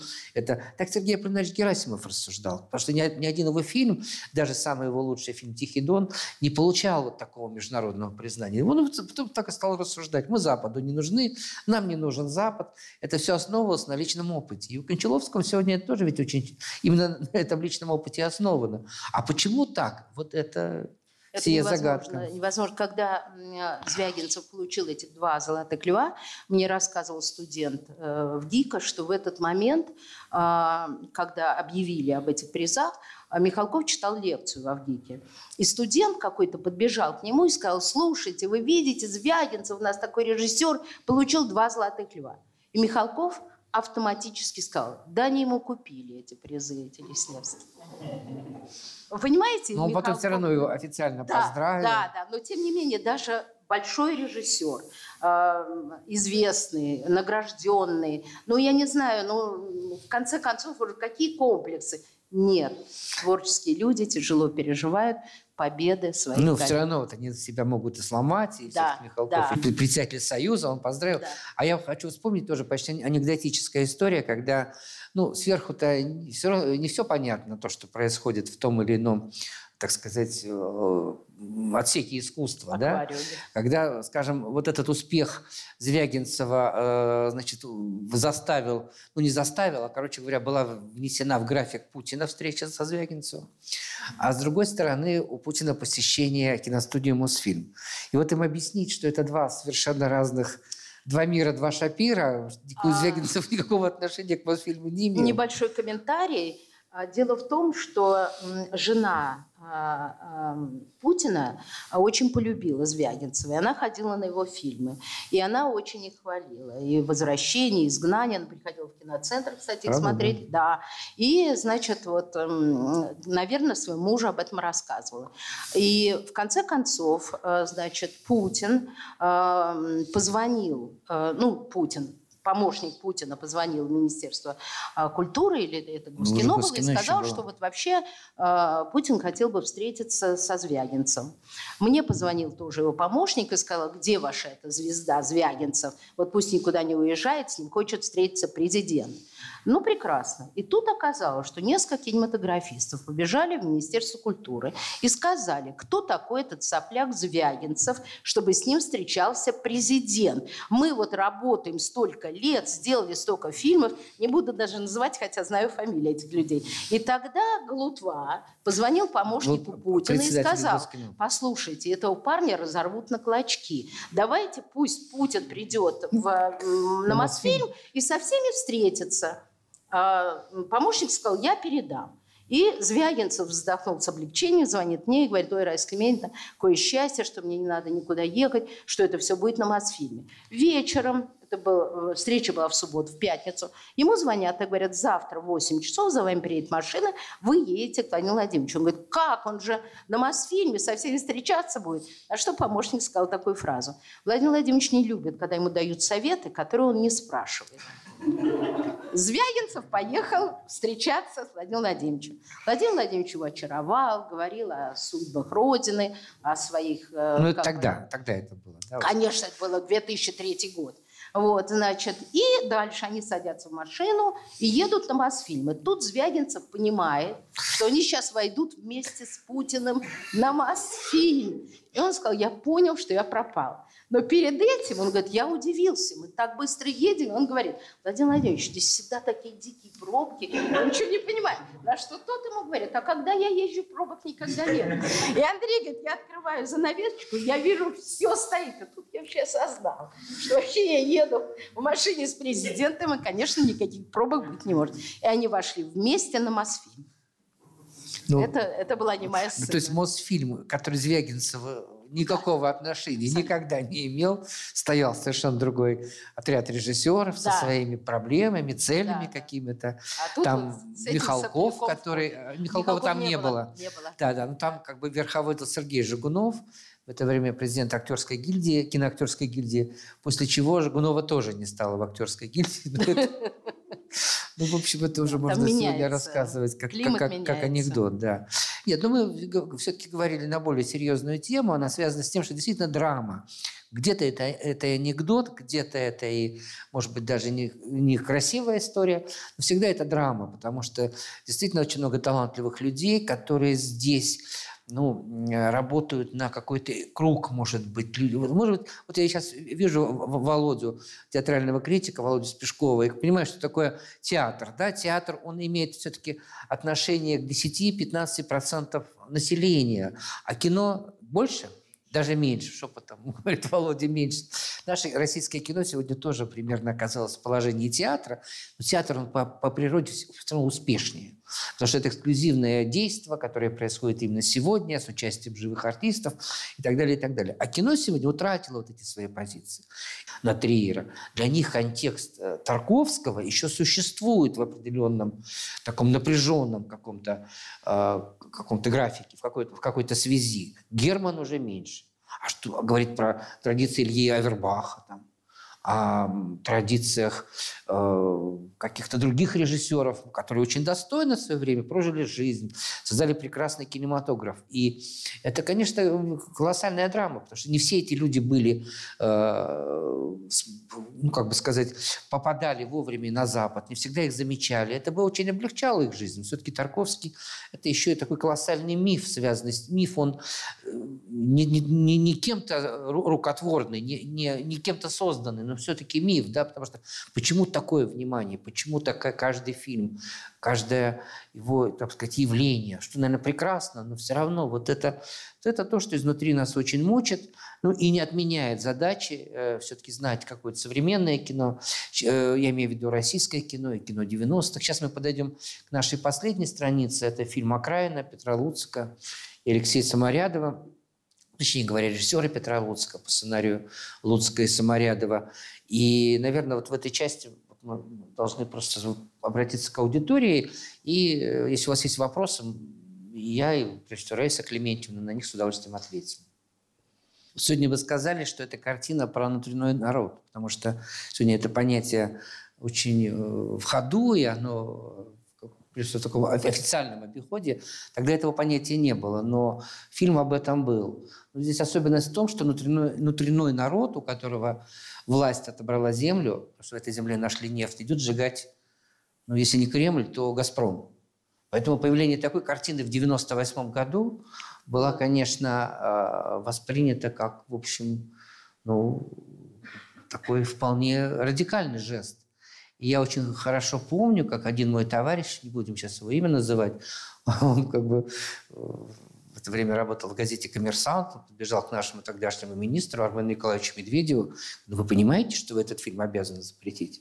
Критик. Вы понимаете, что вы его обязаны запретить?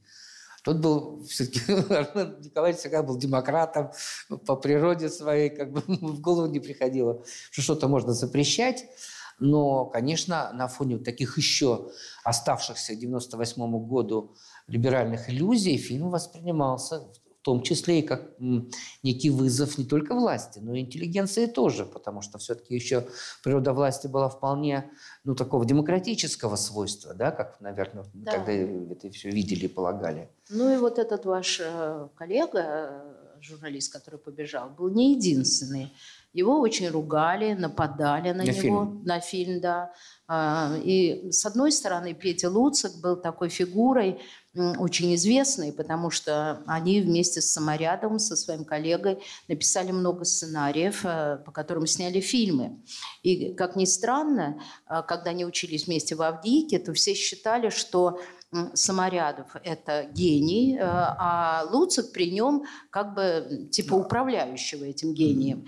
И что Луцик не обладает таким литературным талантом, а где-то на вторых ролях. Саморядов погиб при трагических обстоятельствах, очень молодым, и Петя остался один. Частично он был виноват в этом. Ну, как бы косвенно был виноват а, в том, что вот м, не увидел это, и товарищ его выпал из... э, 94 да, год, балкона, кинофорум да. Ялте. В общем, там есть свои подробности. Сейчас Да, и Луцик ужасно переживал из-за этого. И все время как бы вот эта боль была с ним. И в какой-то момент, э, когда он собрался делать этот фильм, то он поставил на сценарий имя э, Луцик Саморядов. И когда его спросили, э, Петр, а как то понять вообще, Луцика давно нет в живых, какой вообще... Саморядова нет. Да, да, Саморядова нет давно в живых. Э, Как вообще это понять? На что Петя сказал, это для вас его нет в живых, а он всегда со мной. И мы писали это вместе.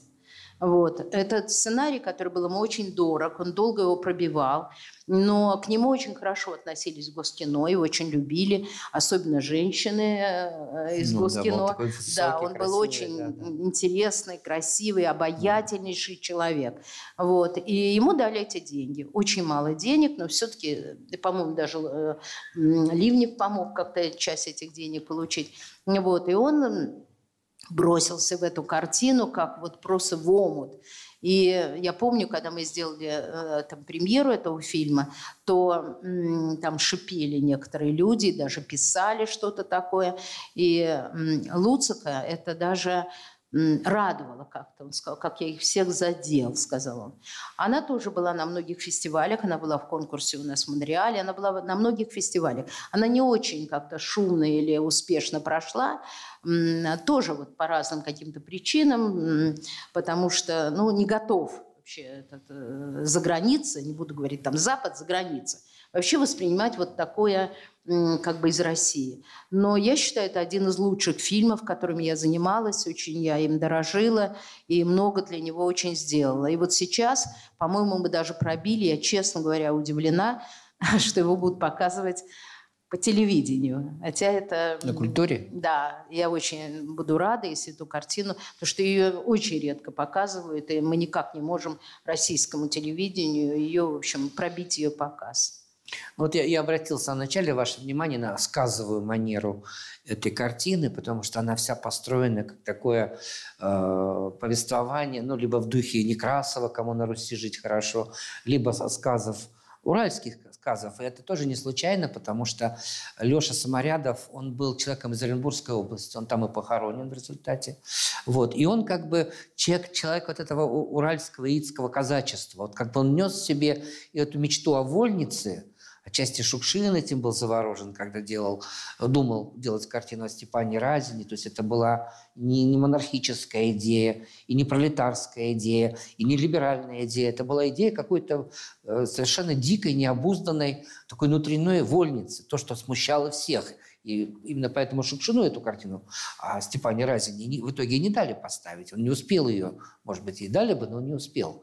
И э, я думаю, что это, конечно, э, делало их сценарии очень обаятельными, очень своеобразными. И мы тогда, я в частности, удивлялся тому, что и Петр, и Алексей всегда были очень недовольны результатами, э, которые э, ну, были прежде всего как бы связаны с чужой режиссурой. Хотя они были, в общем, прежде всего сценаристы.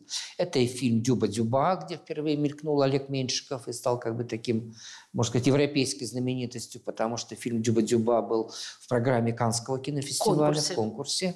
Это и фильм «Лимита», который сделал Денис Евстигнеев с Кристиной Арбакайте, э, после чего даже Пугачева вот, имела разговор с Луциком и Саморядовым. Она тоже хотела какого-то продолжения своей такой кинолегенды, кинобиографии, но из этого ничего не вышло. Видимо, ничего не могло срастись.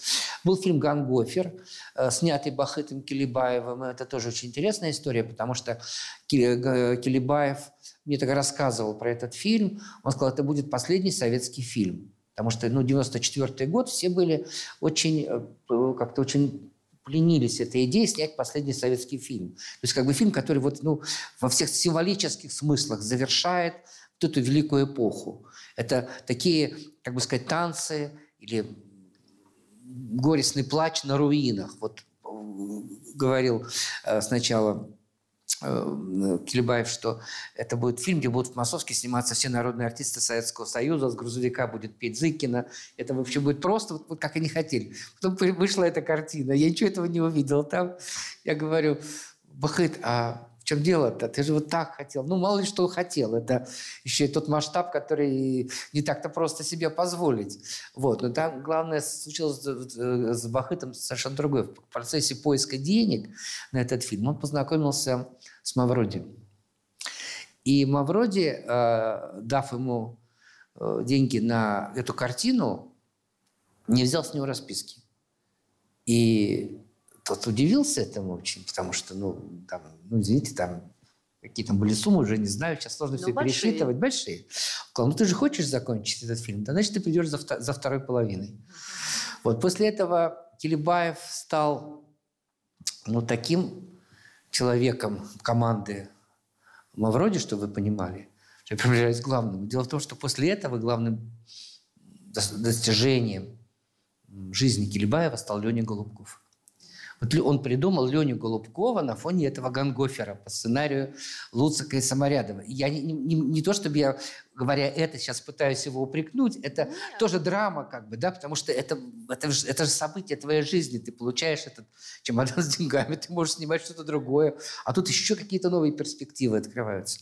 Но это все-таки в контексте, разговор в контексте э, вот, творчества Луцика и Саморядова, мне казалось, вот успешнее они все, все сценарные конкурсы выигрывали, все время ники получали, просто была не раз, такая самая перспективная, э, ну, они парой работали, работали, да. да? Правильно вы сказали, что Петю воспринимали нередко как менеджера. И вот 94 год, кинофорум в Ялте. Действительно, это был такой праздник непослушания, потому что э, нам тогда дали самолет, люди добрые. И мы полетели, состав был феноменальный, человек 100. Полетели Хотиненко, Дыховичный, Тодоровский, сейчас всех назову просто из разных областей, Леонид Десятников, Дмитрий Быков – Астрахан, э, Оля Кабо, э, Макове, Маковецкий, ну, Гарик Сукачев. можете себе представить, вдруг утром министр раздается телефонный звонок, и вы в курсе, что кто-то сел на самолет и увез всех ваших кинематографистов, всех, все новое поколение. Такой же звонок раздается в кабинете у Сергея Соловьева. Кто? Кто дал денег? Кто санкционировал? А никто не дал. Да, нашлись деньги, сели в самолет, прилетели в эту Ялту. 94 -го года, где, конечно же, жили в гостинице э, «Ялта». Она была в холодном таком состоянии, но бассейн работал. В принципе, людям много это было не надо. Вот важно было познакомиться, потому что на тот момент все советские э, вот эти коммуникативные институты, когда люди на семинарах встречались, на фестивалях, все было разрушено. Все было разрушено. И естественно, что э, там и выпивали тоже, а эта парочка всегда этим отличалась. Мне потом Рудинштейн сказал, ну что же вы не знали, что их надо на первом этаже селить? Я говорю, что же не знаю. А я знал всегда, потому что... И, и конечно, погубила их вот эта советская привычка, советская система, когда в одном номере живет два человека, один ключ дает на двоих. Это же не было этих карточек.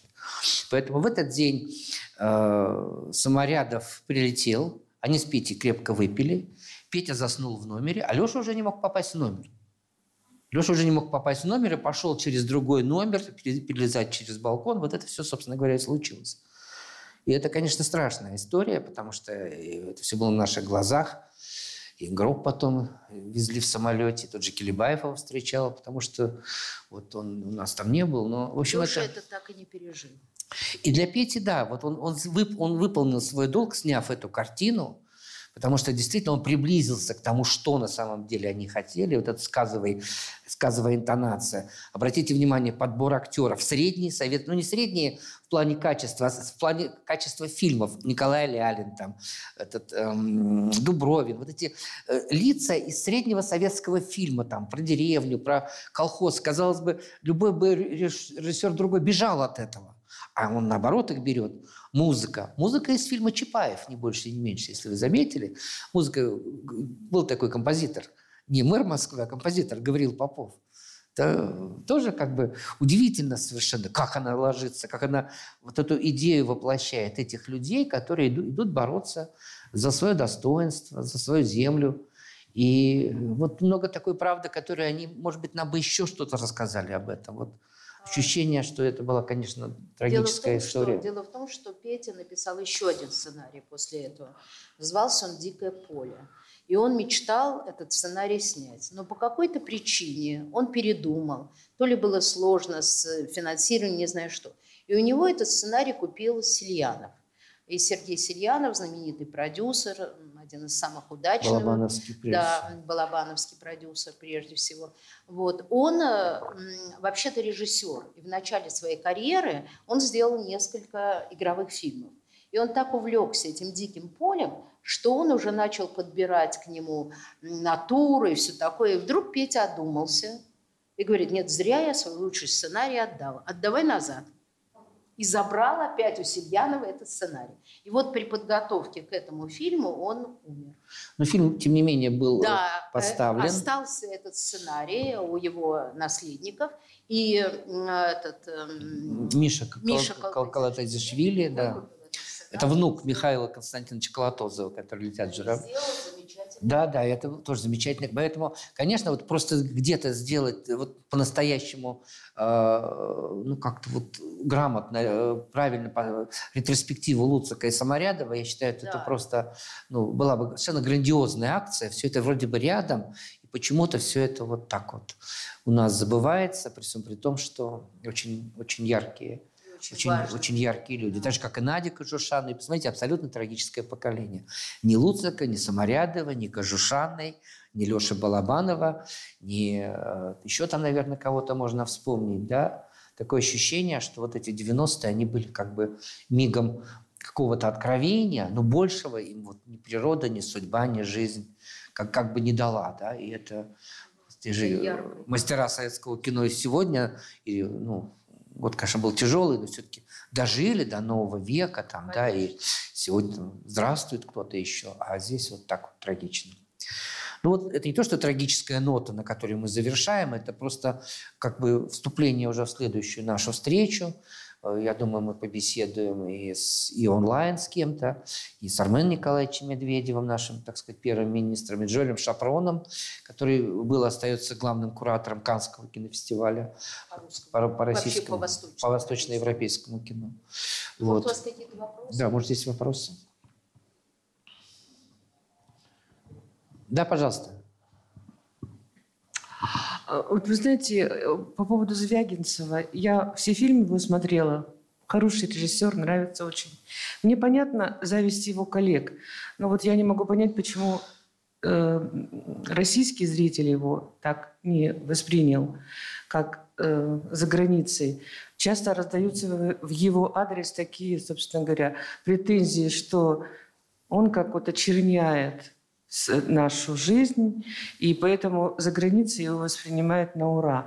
Ну, это фильм, конечно, Левиафа, который он снял, э, его, на него указывают, но остальные фильмы там, в принципе, никакой очернительности нет, просто именно показано а, такие психологические драмы, какие-то взаимоотношения людские. Почему вот все-таки советский, ой, советский, извините, российский зритель его не так э, воспринимает, как на, за рубежом? Ну, я считаю, что это не совсем правда. Э, российские зрители разные. И если вы почитаете и про других режиссеров, и про другие фильмы, отзывы, то очень часто режиссеров или авторов обвиняют в разных грехах и в том числе и в очернительстве, а, что, кстати, довольно часто слышал и Балабанов в свой, в свой адрес. Это не совсем так. У него очень большая армия поклонников, очень большая. И я, например, участвовала или даже организовывала его встречи со зрителями или показы. И э, туда приходят люди, которым очень благодарны, понимают, что это большой художник, и что это человек, ну, как бы смешно а, как бы обвинять э, режиссера в каком-то очернительстве. Это какое-то странное такое слово. Он человек очень честный, очень болеющий за судьбу своей страны, а, очень переживающий, несогласный со многими я не знаю, там, действиями правительства, скажем, и не только правительства, но и местных чиновников, это его точка зрения на то, что происходит. Он болеет, он любит людей, он очень хочет что-то изменить. И в этом его вот такая неравнодушная позиция. А если кому-то это не нравится или кто-то это не понимает, его же обвиняют, например, ленинградские критики в том, что он опегон Тарковского, что ничего у него своего нету. Вы понимаете, что у каждого свое представление о том, как э, не знаю, автор должен рассказывать свою историю или какую историю он должен выбирать. Мне кажется, что главная черта Звягинцева, в отличие от многих режиссеров, которых я знаю, многих, это его абсолютная честность. Он не конъюнктурный человек, он говорит только о том, что его реально волнует и от чего он болеет. И это, в общем, замечательное качество. А воспринимают люди ли такую позицию, или не воспринимают – но это их право. Но в России он очень популярный режиссер. У меня два маленьких примера, которые ответят на ваш вопрос. 80-й год. Э, бойкот Московской Олимпиады. Советские войска в Афганистане, что не нравится в общем, большинству стран мира, да, другого мира, не тех, которые в Варшавском договоре стран. И фильм «Москва слезам не верит» получает «Оскар». Вот где, скажите, русофобия? Там это очень сложные механизмы и продвижения, и понимания. Русофобия – это точка зрения обычно очень примитивных людей, очень примитивно глядящих на эти процессы. Второй пример. В советские годы э, порог окупаемости средней картины киностудии «Мосфильм» был 10 миллионов зрителей. Это, это был примерно порог вот этого качественного интеллигентского кино, хотя были куда более высокие примеры, но в основном 10 миллионов долларов столько собирали картины Абдрашитова и Миндадзе, долларов, зрителей, собирали Зрители. картины. Э, ну, система кинопроката на это работала, потому что все-таки они были в положении, ну, где все-таки их, их отдельно выделяли, на них смотрели, все понимали, для чего они. Они как бы рассказывают о неких социальных проблемах нашего общества. Сегодня 10 миллионов зрителей – это очень хороший успех Федора Бондарчука, который является ну, как бы э, мейнстримом нового времени. Вот все, что вы понимали про российское кино сегодня. Понимаете? Этих, э, вот то, что сегодня фильм Навального посмотрели 100 миллионов зрителей, это, э, как бы сказать, вот, ну, при всех своих причинах, это, опять же, другой разговор, но это феноменально. Рекорд Это феноменально, потому что в советские, в советские годы, когда советский кинематограф был все-таки на положении приоритета в кинопрокате, да, ведь 5-7 голливудских блокбастеров. Много европейского кино, но оно большой конкуренции не создавало. Все-таки там «Пираты 20 века» – это 100 миллионов зрителей. Э, «Москва слезам не верит» – это 80 миллионов зрителей. «Служебный роман» – это, допустим, 75 миллионов зрителей, 70 миллионов зрителей. Но это, это был, я уж не говорю про Гайдая, да, который там «Бриллиантовая рука», там тоже 60-70 миллионов зрителей и так далее, и так далее. А э, сегодня 10 миллионов. Это движение вверх, которое еще непонятно, вверх оно или вниз на самом деле, которое 10 миллионов зрителей, точнее говоря, перевожу на доллары. Вот это и есть как бы, вот это наша реальность. Да? Почему сегодня кинотеатральная аудитория российского кино вполне сопоставима с театральной аудиторией, и поэтому она, она растворяется просто. Мы ее не видим. Поэтому и фильмы Звягинцева, они, может быть, больше бы собирали, как бы фильмы Сакурова, но в этих обстоятельствах уже этого слова, уже этого больше просто не может быть, скорее. Или может быть, но все равно это не разы. Конечно. Это не разы. Так вот можно ответить на ваш вопрос. Ну, мы вроде наше время исчерпали. Вот еще Раз... женщина хочет что-то.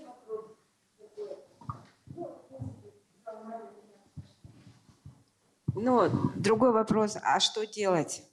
Вот хочется посмотреть фильмы авторские, режиссерские, ну, как называемый артхаус, да.